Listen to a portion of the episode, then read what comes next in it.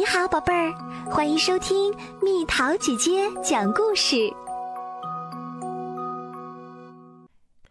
别跟我开这种玩笑。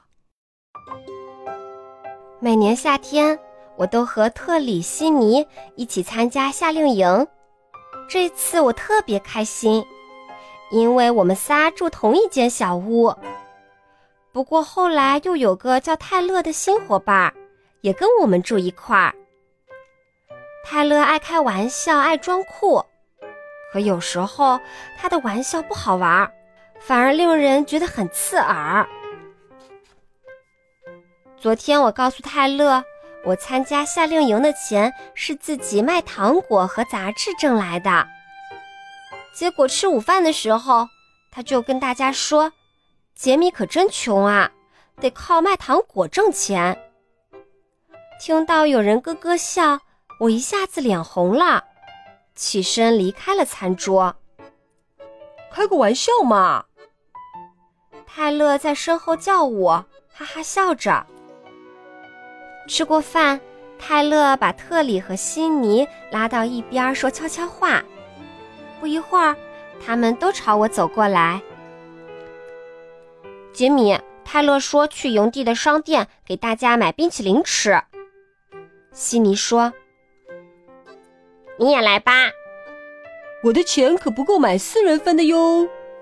泰勒说：“所以你要是想来，就得自己掏钱。”停了一下，他又说：“哦，不过你那么穷，应该买不起吧？”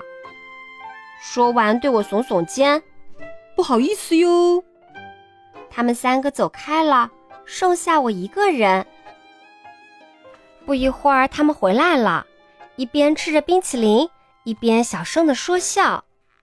我想专心看书，可我心里又羞又恼，七上八下，压根儿看不进去。特里和悉尼明明是我的朋友啊，泰勒为什么要针对我呢？他们坐在泰勒的床铺上，特里叫我：“杰米，过来一起玩啊！”“是啊，杰米。”泰勒说：“来讲讲你身为穷光蛋的故事吧。”我面向墙壁，假装看书，可我实在忍不住了，呜呜哭了起来。呀，只是开个玩笑。泰勒叹了一口气，说道：“你也太经不起玩笑了吧？”今天我们要给爸爸妈妈写明信片，但是。特里、西尼和泰勒什么也不写，光在那儿嘻嘻哈哈、窃窃私语。突然，他们都不说话了。我抬头一看，西尼瞪了我一眼，特里看上去想哭，泰勒一脸坏笑。我问特里和西尼怎么回事儿，可他们俩都不理我。你知道吧？泰勒说。你不该说特里身上臭。我还没来得及说话，他们仨就起身走了。我从没说过特里臭啊。晚上的篝火晚会，特里和悉尼对我视而不见，尽管我就挨着他们坐着。他们叽叽喳喳谈论着我们周末要进行的大露营活动。我们就住三人帐篷。泰勒说：“你和特里跟我住。”悉尼点头同意。那杰米怎么办呢？我听见特里小声的问悉尼。泰勒翻了个白眼儿：“得了吧，特里。”他说：“难道你想跟说你坏话的人做朋友？”坏话！我大声说：“我没有说过你臭，特里。”可他们还是对我不理不睬，我觉得又伤心又沮丧，只好走开了。早上没有人跟我一起吃早餐，午餐我又是独自一人，我感到好孤单。回屋时，我看到好多人挤在门口，一见我过来，有些人开始咯咯笑，还有些人低头散开了。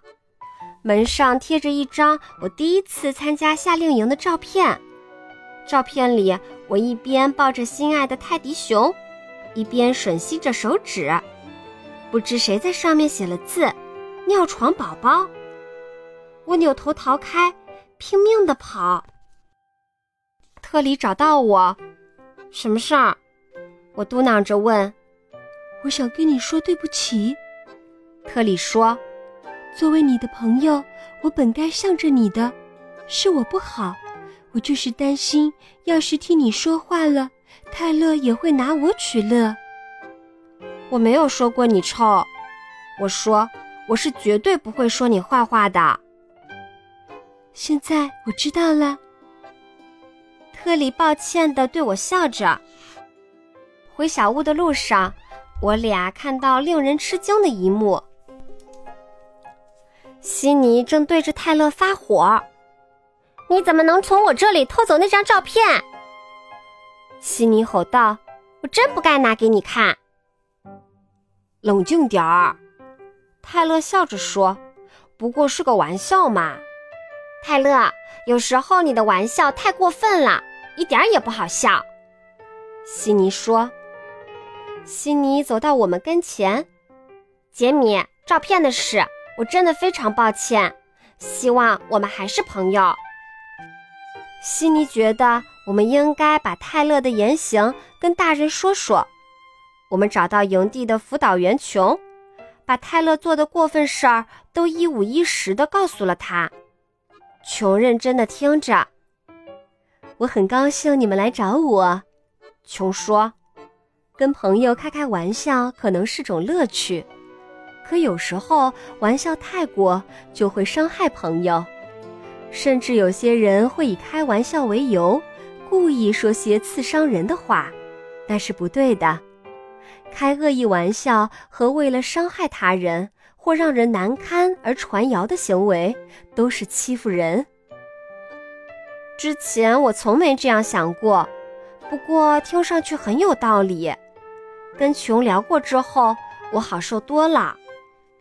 琼把泰勒调到别的屋子去了。之后我就很少看见他了。从此，特里和悉尼也离他远远的。因为欺负人，泰勒被罚不准参加露营。我和特里、悉尼玩的特别开心。这个夏天并不完美，但收尾时非常快乐。而且，我们都得到了宝贵的教训，那就是。有时候玩笑并不好玩儿。